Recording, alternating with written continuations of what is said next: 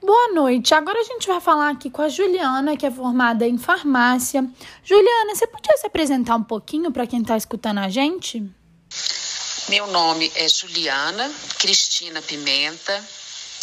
Hoje eu sou representante comercial, né, que é a minha profissão. A minha formação acadêmica, eu estudei primeiro, um, fiz um curso de administração de empresa, um curso de quatro anos na PUC. E anos depois eu estudei farmácia na Newton Paiva, que foi um ano, foi um curso de cinco anos. Eu tenho a experiência né, na área de farmácia, porque eu sou representante comercial de insumos para a indústria de cosméticos.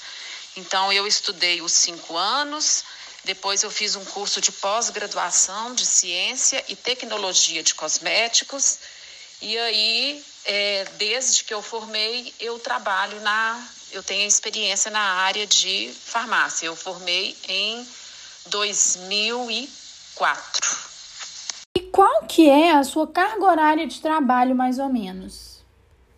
Normalmente, um farmacêutico, ele pode variar aí de uma carga horária de 6 ou 8 horas, que é o piso né, da categoria que o farmacêutico tem. Ele tem um piso para 6 horas e o um piso para 8 horas. É, na, a minha situação é diferente porque eu não segui o farmacêutico tradicional, que é um farmacêutico que vai ser responsável técnico ou para uma farmácia de manipulação, ou uma farmácia, uma drogaria tradicional ou indústria. Então, eu trabalho por conta própria, eu abri uma empresa de representação, onde eu represento empresas que estão em São Paulo para a indústria de cosméticos na região de Minas Gerais. Minha carga horária de trabalho fica a meu critério. Né? Eu trabalho o, o tempo que eu acho que eu, que eu preciso realmente naquele dia. Tem dia que eu trabalho 10 horas, tem dia que eu posso trabalhar 4. Então, realmente é uma carga horária de acordo com a minha demanda mesmo. E quais são as contribuições do seu trabalho para a sociedade? A minha contribuição para a sociedade é, além de empregar né, duas pessoas, eu ofereço para as indústrias de cosméticos é, ativos e produtos que eles possam estar tá utilizando para fazer cosméticos, é, produtos de higiene pessoal, igual o álcool gel. Então, insumos né, que vão ajudar nisso daí com um preço menor né? A gente tenta batalhar, trabalhar um preço que seja menor para que a, a indústria também possa repassar um preço menor também para o cliente final. E você gosta do trabalho que você realiza? Eu adoro o trabalho que eu faço. Como eu já trabalhei como farmacêutica, né, em numa farmácia, esse trabalho que eu faço hoje, ele me agrada mais eu prefiro do que ficar dentro de uma farmácia, dentro do laboratório o dia inteiro. Esse trabalho de sair, visitar o cliente, é, na verdade é uma junção né, do que eu fiz da administração de empresa com a farmácia. Ele é um, um serviço que me deixa mais plena e feliz. E com quais áreas você trabalha? O meu caso, a área que eu trabalho é a área de cosméticos e produtos de higiene e limpeza. Né? Eu também represento uma empresa que ela faz produtos saneantes, que é o produto de limpeza de casa. Então, seriam realmente as minhas áreas de trabalho. Medicamento eu não trabalho.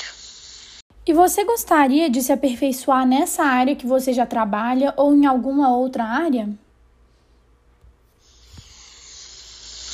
Eu gostaria de aperfeiçoar no sentido de, por exemplo, de falar o inglês. Eu acho que eu faço falta, porque quando eu tenho os eventos, né, em São Paulo, é, a gente, a gente, o meu ramo tem dois eventos por ano, onde todos são eventos que reúnem é, empresas né, que representam insumos para a indústria de cosméticos. Então, vem muita gente de fora então faz falta eu ter o inglês fluente. Então isso era uma coisa que eu gostaria realmente de aperfeiçoar. né, naquilo que eu faço. E como que é o seu ambiente de trabalho? O meu ambiente de trabalho é minha casa, né? Mesmo fora de pandemia, eu, o meu escritório fica na minha casa, eu trabalho home office e as minhas duas ajudantes também, cada uma em sua casa home office. Quando não estamos na pandemia, eu tenho uma outra função muito importante, que é visitar meus clientes em loco. E você acha que o seu trabalho exige criatividade e tomada de decisões? Sim, exige muita criatividade e tomada de decisão, sim. Porque não é uma venda comum, não é uma representação de um item simples. Como são insumos e são muitos, eu chego é, o meu trabalho como que é? Por exemplo, eu chego numa empresa, numa grande empresa, e ela fala comigo assim, a pessoa que está lá, que, que, é do desenvolvimento de produtos. Aí ele fala, ah, eu estou querendo lançar um shampoo que seja para cabelos loiros, para tirar o amarelado. Então, ali naquele momento, eu tenho que ter o conhecimento do que, que eu tenho para oferecer, de como que aquelas matérias-primas que eu tenho para oferecer vão ajudar né, no, no produto do cliente. Eu tenho que indicar novidades. Né? Essa área de maquiagem mesmo é muita novidade, é muita matéria-prima que vai ajudar, que vai dar realmente é, uma, um diferencial no produto. Então a gente tem que estar alinhado, tem que estar focado, é, passar ali para o cliente na hora né, o que, que ele precisa, entender o que, que ele está precisando naquele momento. É, saber, por exemplo, é, tomar a decisão de qual matéria-prima. Às vezes tem uma que é muito mais cara, mas eu vejo que o cliente não vai comprar, apesar de ser melhor. Então, conseguir perceber o que, que seria interessante para o projeto do, do, daquele cliente. Então, o tempo inteiro, no, no, no meu trabalho, eu tenho que estar tá tomando decisões, estar tá informando, estar tá sendo criativa mesmo. E quais são as suas qualidades pessoais que auxiliam no desenvolvimento do seu trabalho? Bom, as minhas qualidades pessoais, eu já até já disse em outra questão que eu realmente eu não gosto de ficar dentro de um laboratório o dia inteiro. Eu gosto desse contato com o cliente, eu gosto de sair, eu gosto de dirigir, eu gosto de conversar, né? Eu gosto de ter o meu tempo, de fazer o meu horário. Isso para mim é muito, foi muito gratificante, né? De não ter um horário assim todos os dias para trabalhar. Então, e essa questão né, de, de gostar de conversar agrada as pessoas também.